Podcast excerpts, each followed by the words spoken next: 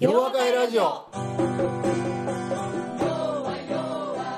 皆さんこんにちは。そしてこんばんは。今日も洋和会ラジオをお送りいたします。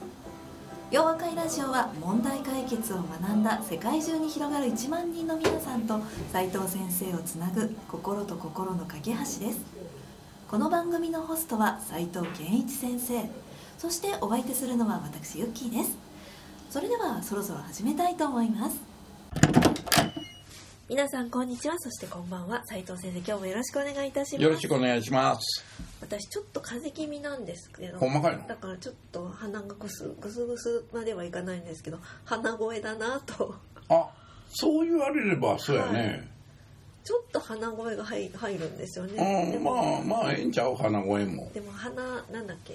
タレ小僧のようにこうではないですけど。鼻垂れ小僧ってなんかいやあんまり聞かんことやけど、うん、女性から私鼻垂れ小僧ではないんですけど言われてもあんまりようわからんけどね。そうですね、うん。とも言えないです、失礼しました、はい、すぐ脱線しちゃいますけれども。はい。斉藤先生今年12月ということで今年もあと1ヶ月を切りましたよ。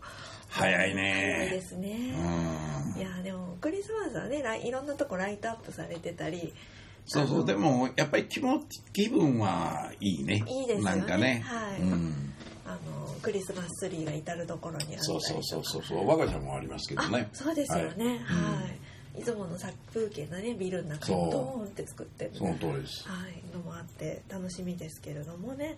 はい。今年1年もすごい頑張りましたよね先生。いやもうい洋和会といつも頑張ってるんですけど。いつも頑張ってるんですけどそれに加えてあも今年はね、はい。なんかものすごい気合い入れたんですよ。なんか線香花火のほんまにもう今うわーってまたあそこに玉がポタこれはあかんなと思いながら。すごいだって洋和会春巻会斎藤組ともいっぱい。それ以外いっぱいですよね。うん、それ以外もう、クライアントの集まりまで料理作っておもてなしみたいな。何してんねんやろみたいな、お料理が。ねもうお上手でもうね本当私かなわないですもんね。いやもうそんなことありませんあの牛すじは作れないとか思うと。そうやね。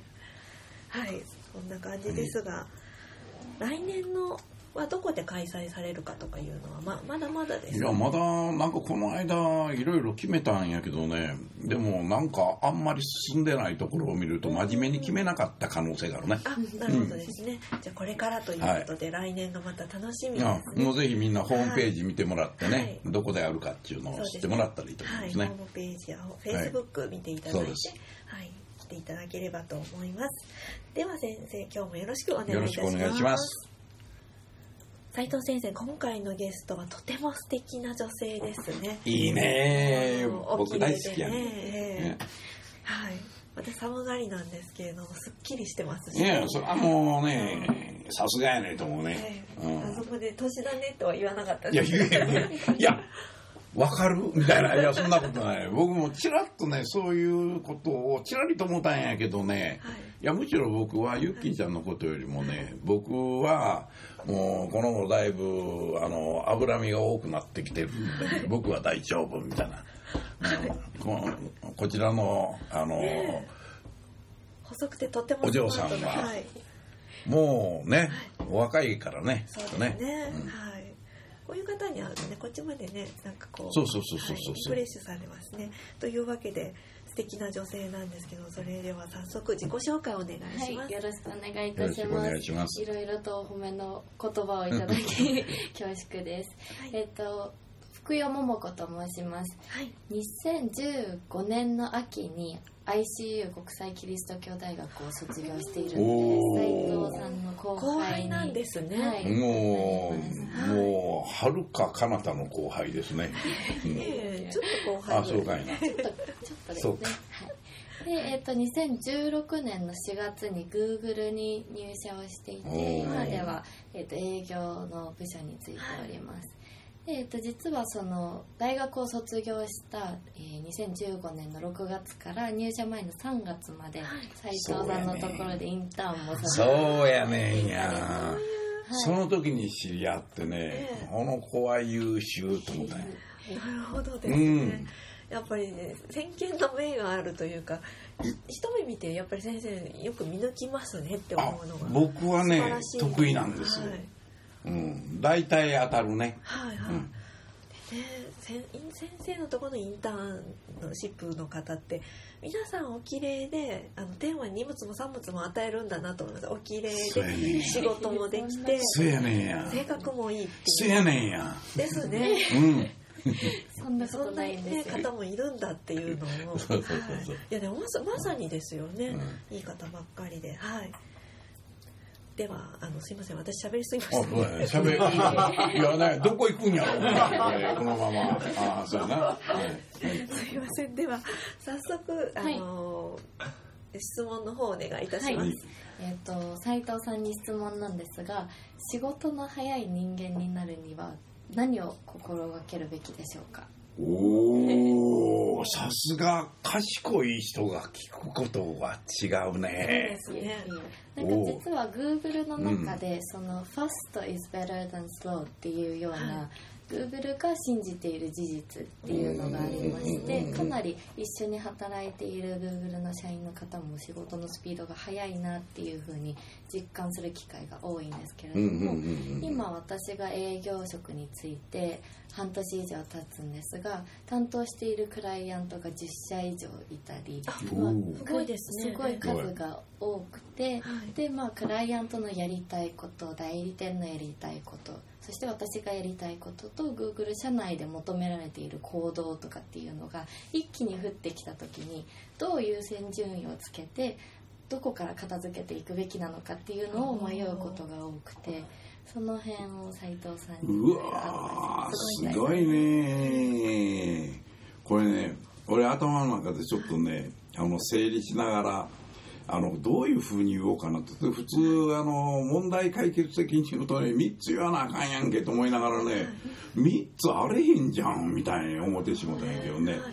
僕が一番今話聞きながらね僕も割とそのスピードを上げてやるっていうことをものすごく重要視してる人間なんですね。でこれもあの福代さんがね、えー今10社クライアントがいるということやねんけど、僕もこの昔対象とするお客さんがこうやっぱりたくさんおられてね。でまあ自分の事務所を作ってからもそうやねんけどそれをどういうふうにこう言うてみたらクオリティの高いことをスピードを上げてやるっていうのはこれはなかなかねハードルが高いんですよ。ええ。で一つ目すごく大事やなっていうのはね自分でいつもそのスピードを上げなきゃならないっていうことを意識すると同時にまず自分の行動っていうのかな。あの体の動きをね意図的に早める。体の動き、うん、これどういうことを言うてるかっていうとね歩き方を早めるそれからご飯の食べ方早めるっていうふうに自分のリズムを早めるんですよ。でこいつは僕はあの前の会社にいる時に若い子たち採用してねあの最初に言うたのは「君らはな大学生の間に悪いことを学んだことの最も大きなことは歩き方が遅いと。つまりそれが普通のリズムだって思うことをねそれをまず変えろと。せやから人の何倍もの速さで歩くことをこう心がけてごらんそうするとねまず事務所の中でみんな割と小走りに走ってたよねでこれは自分でそのリズム感っていうのかなで特にあのリーダーシップを取る人っていうのはその僕はよくペースメーカーっていう言い方してたんやけどその人がリズムを決めてあげてねみんなのリズムを速くするそういうことにならせるっていうことやな。これが誰かがゆっくりやって、ああまあ、それちょっとな、時間もろてゆっくり、じっくり考えることが大事だからねっていうことを言っちゃあかんわけよ。だからいつもね、いや、こんなんもっとスピード上げてやれるやろうと。時間かかりすぎてるぞと。もっとスピードを上げるんや。リズムを自分で速くするっていうことをね、意識するようにして、それを体に覚えさせるっていうことをやるわけね。それからもう一つ仕事の中身から言うとね僕があのあのよくみんなにも言ってたことやけれどもあの俗に言うマルチタスクって言われる複数の業務をできるようにしてみたらっていうのね、でこれはね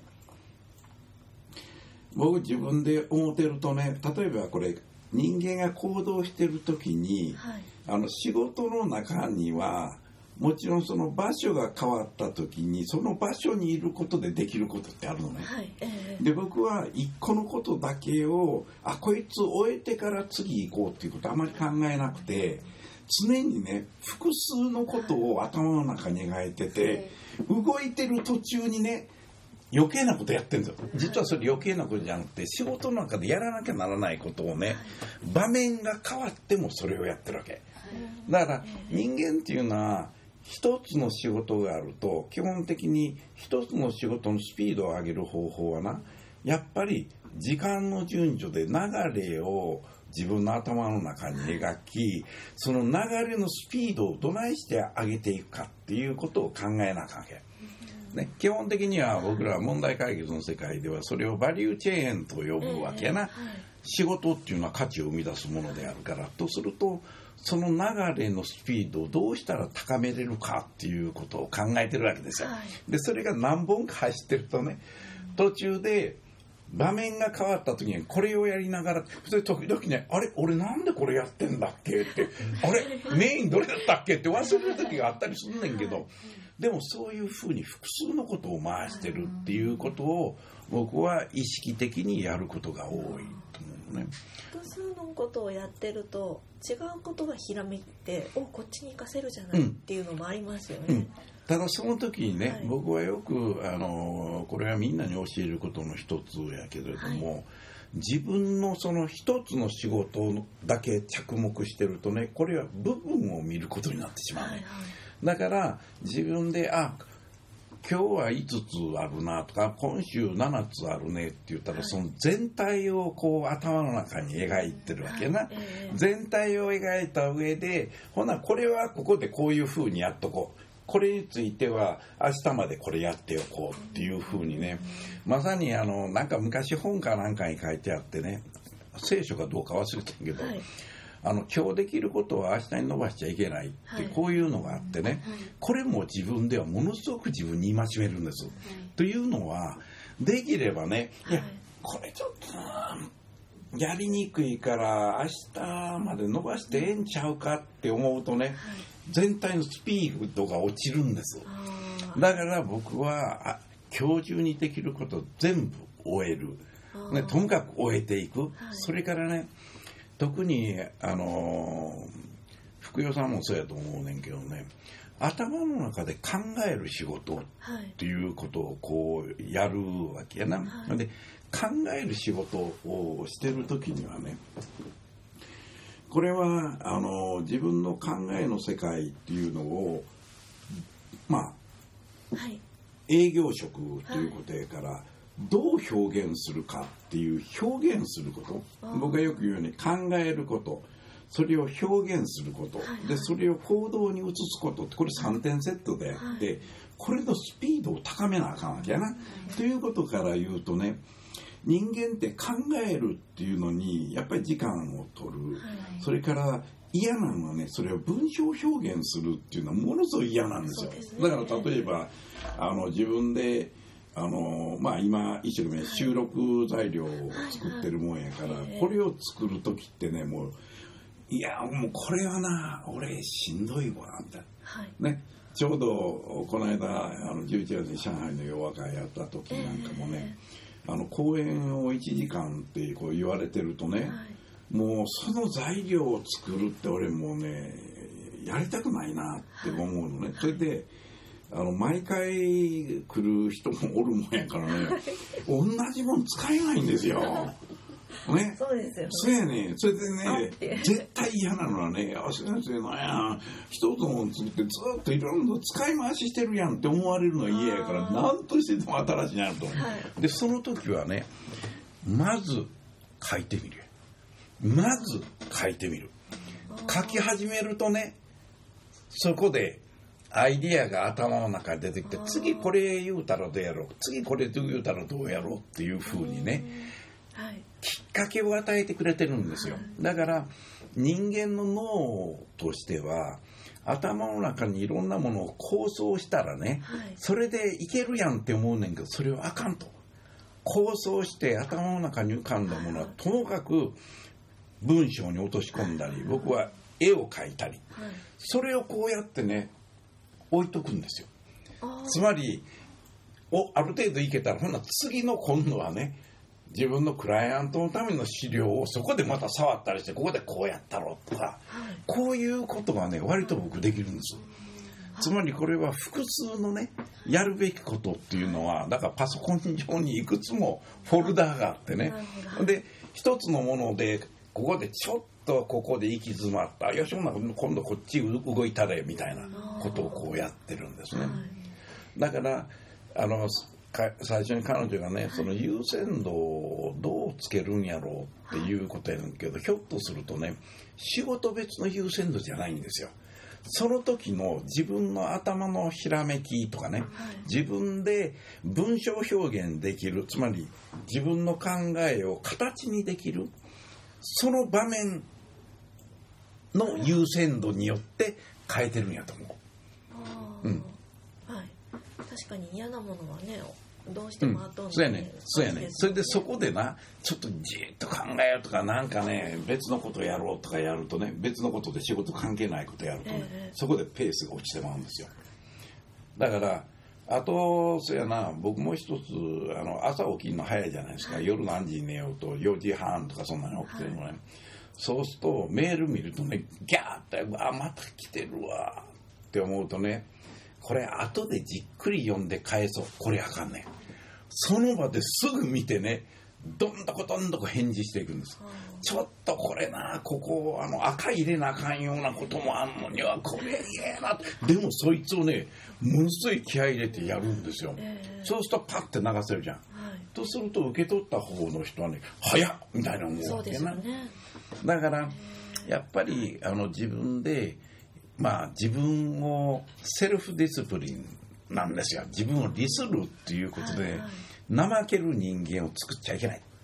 常に自分で自分のリズムを作りで自分の脳の興味というものを優先しながらねいろんな仕事をマルチでやっていく、うん、時々その間に料理が入ってわーってやりながらパソコンもこうやってたりするからね。そうですね、うんまさにね。これねなんか映像撮ってたらね、はい。この人変ちゃうかって思われるあの行動してると思うよね。そうですね、ひひらめいた時にはその途中のものをやめてでもってありますよね。そうそうそうそうそうそう。私一回あの、JAXA あロケット作ってるところの方と、まあ4人ぐらいでお食事してたんですけどその方がおもむろに「あっ!」って言ってあの紙ペーパーに本当書き出して「ちょっとごめん」って言って僕の世界に入るよって言った人がいてすごくその印象があって他の人の品種を買おうともアイデアが出てきたらさーって書くんだなああね、はい。その通り。僕はこの頃あの企業で教えてる時にねすごくできる人はすごくいい質問するんですよ。それもね当たり前のような僕にしてみたらえなんでわからん？例えばねはい深掘りする方法って僕には分からないっていうのはね、え？みたいな。分かれへんの。あ確かにそうやな。それで彼が言うたらね、僕はこれ抽象レベルが高いから具体化せなあかん。一個は考えれる。でも先生は一挙に3つ言うてさらにその下の3つ言うから一挙に9つ言う、なんでこんなことができるんですか？質問されてあそうなんや。それでね彼の言ってることメモリじゃない、もうその 夜にはね自分でチャート1枚仕上げてるんですよ。次にみんなに見せて説明してあげるものを、はい。ね、だから先に伸ばさない。はい。そういうことは大事やと思うねだから特に彼女はね非常に頭のいい子なんでね、はい。この子がその働き方のリズムというものを作るということと、それからやっぱり自分のディスプリンというのを決めると同時にね、はい。やっぱり仕事をマルチでやっていくためにねアイデアベースの優先度っていうのかな。はい。だから一つの仕事の優先度ということよりもねあの頭の使い方が分かってくるとおそらく複数のものをねそれぞれの中のタスクで優先度を決めていくみたいなことできるようになるんじゃないのかな。ええ。あとは早く歩くやあの体のことからね、うん。あの早くするっていうのは私も初耳でした。いやいやこれはねはい。僕はやっぱり最初になんで分かったかっていうとインターン生が来るじゃないですか、はい。でお昼ご飯一緒に食べに行くんだよね。それでねあの僕がこう歩いてるじゃんで最初みんな後ろ歩いてるわけな。それで歩いてるうちにね「ねえ君ら」言うと「あれ？100メーター後ろに俺の君ら何してんねや」みたいな。要するにねタラタラタラタラ歩いてるんです。あれがリズムになってるわけ。だからすごい勢いで歩いてるとねそれがリズムになるんやって体が覚え始めるんですよ。これそね早かったですもんね。そうそうそうそう。これおすすめやと思うね。はい。私も明日からやってみようと思います。やってみます。あそう？でもまさにそのメールの処理の話とか本当にそうで例えば1時間打ち合わせでいなくなった後メールボックス確認してみるとダーってあって。でもなんかいろいろ一件一件見ていくとあここら辺はもうちょっとちゃんと調べてからお返事しなきゃとかじゃあ後で時間取って一個一個丁寧に返そうとかっていう風にスピードよりもそのクオリティとかっていうところを取ってしまうとどんどんどんどん後回しになっていっちゃうなっていう。それはねもちろんクオリティは大事やねんけど、僕はもう一つうちの子たちにも言うてたのはねあこれはねちょっと10分15分で終わらんぞって思うとすいませんちょっと今これじっくり考えさせていただきますからあと2時間以内には返事しますからっていうことを必ず流すわけ。なるほどそうするとねおすげえ早い。はい。ね、2時間でやってくれるんや。これがねずっと2時間放っておいて返すとねあれね今回はえらい時間かかってきたな。だから普通僕はどんなことでもすぐ返してるもんやから時間がかかるとね心配になってメールが来るんですよ「大丈夫ですか?」みたいな「ね。うん、生きてますか?」みたいなそんなのねだから確かにねそういうふうにすごく早いレスポンスが返ってくるっていうようなことがみんなにね認識されるようになるっていうのはそれはすごくいいことやと思うのね。やっぱりできる人やって思われるっていうふうになるっていうことやな。ともう一つお伺いしたかったのが、その頼まれ事とかを全て引き受けていたらもう全部に手が手が回らないわけじゃないですか、うん。どこかでノーって言って断ることって重要だと思います。か、あそれはもちろん思います。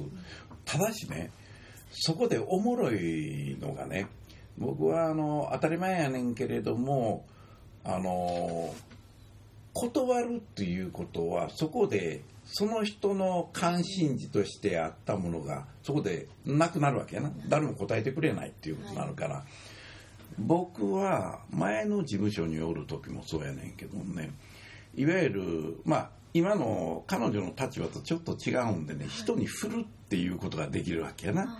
だからだあこれは誰かに頼もう。君ちょっとこれ頼むでとかあるいはね外部のお調査会社とかねそういうところに連絡してちょっとごめんこれ急いで、あのー探してくれないみたいに。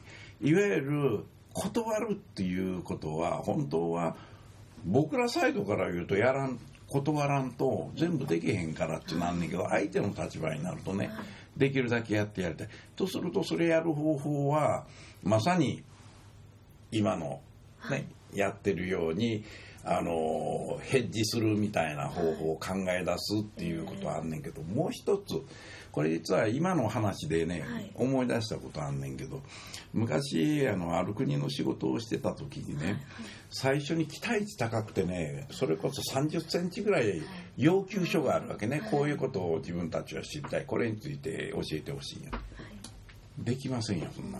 それで僕ははい。これを3グループに分けてねはい。一つはこれはしっかりと考えを書いてあの説明してあげなければならないやつ。二つ目は情報だけ、ね、それに関する情報をまとめてあげればこれだけで十分いける、この三つ目のやつはね勝手にしみたいな。つまりこれはね質問内容としてねそれは自分ら何にも努力しないでね誰か教えてほしいねんっていうやつについてはこれは却下ですというふうにその国の事務局の人言うたらいやそれはおっしゃる通りですせやから今あの福代さんが言われたみたいにねその中でこれは明らかにねおかしいやんけみたいなやつはそれはちゃんと理由を言うてそれは拒絶するっていうことがええと思うねなぜならばやっぱり常にあの人を喜ばせることは大事やねんけど人に気づかせる。間違った仕事の仕方というものを気づかせることも大事やでこれはあの能力のある人のね重要な責任やと思ってるんですよ。ね、みんな気が付かなくて「いや言うたらやってくれるんちゃうか」って言ったら「いやこれはこういうことの理由でもうちょっとこういうことを明らかにしてくれないとねなかなかできないんですよ」とか言って学ばせるっていうことも大事やとだからそれはあの単に rejected ではなくてね、こういうふうなことがあるともっとやりやすくなるのでこういう形に変えてもらえるとね、ひょっとしたら私かあるいは他の部門の人がやれるかもしれないっていうふうに教えてあげるっていうことが大事なんじゃないのかなって思うのね。うん、それで昔ねもう一つ加えておくとねいろいろリクエストされるっていうのは基本的に具体的なことが多いんです。大きなテーマで与えられることっていうのはねあんまりそういうことはやらなくて、はい、むしろ具体的にこんなこと知りたいあんなこと知りたいみたいなことが多い。で僕は必ず僕もそうやしうちのスタッフなんかに必ず目的を聞けと、ね、目的を言わないリクエストは全て受け付けませんっていうふうにそういうことを前面に出すわけそれで僕はやっぱりマネージャーの立場におった時にそれをやるもんやからみんなはそれが必ず目的を言うてくる。で目的が正しければねああそれはほんならこういうふうにしたらええからそれやりますよこの目的設定ちょっと間違うてるかもみたいなことはそれを言うてもういっぺん考え直させるみたいな、はい。まあ、そういうこともやってたよな、はい、だから仕事はあの常に質の高いものを返すことは大事で、はい、それは全てのリクエストに応えるっていうことはできたらええけどでもリクエストの中にはやっぱり質の低いリクエストがあるからそれはなぜあかんのかっていうのに相手に気づかせてねこれからいいリクエストが来るようになると苦労してやってもそれが一つの成果につながると、ね、会社の業績につながるっていうことやったらそれはやる価値があるとこういうことになるんじゃないのかなと思うね。ありがとうございます。はい。ちょっと明日からよろしくね。使ってみたいと思います。いいね。はい。私もすごくためになりました。ありがとうございます。いえいえ。なんか俺よく言うなと思いながら、普通、えー、これまずいやんかって思いながらね、喋り始めると出てくるね、時々思うね。天使さんありがとうみたいな。なるほど、ひらめきが降りてくる。でもいつもちゃんとね、降りてきますからね。はい。今日はね、ありがとうございました。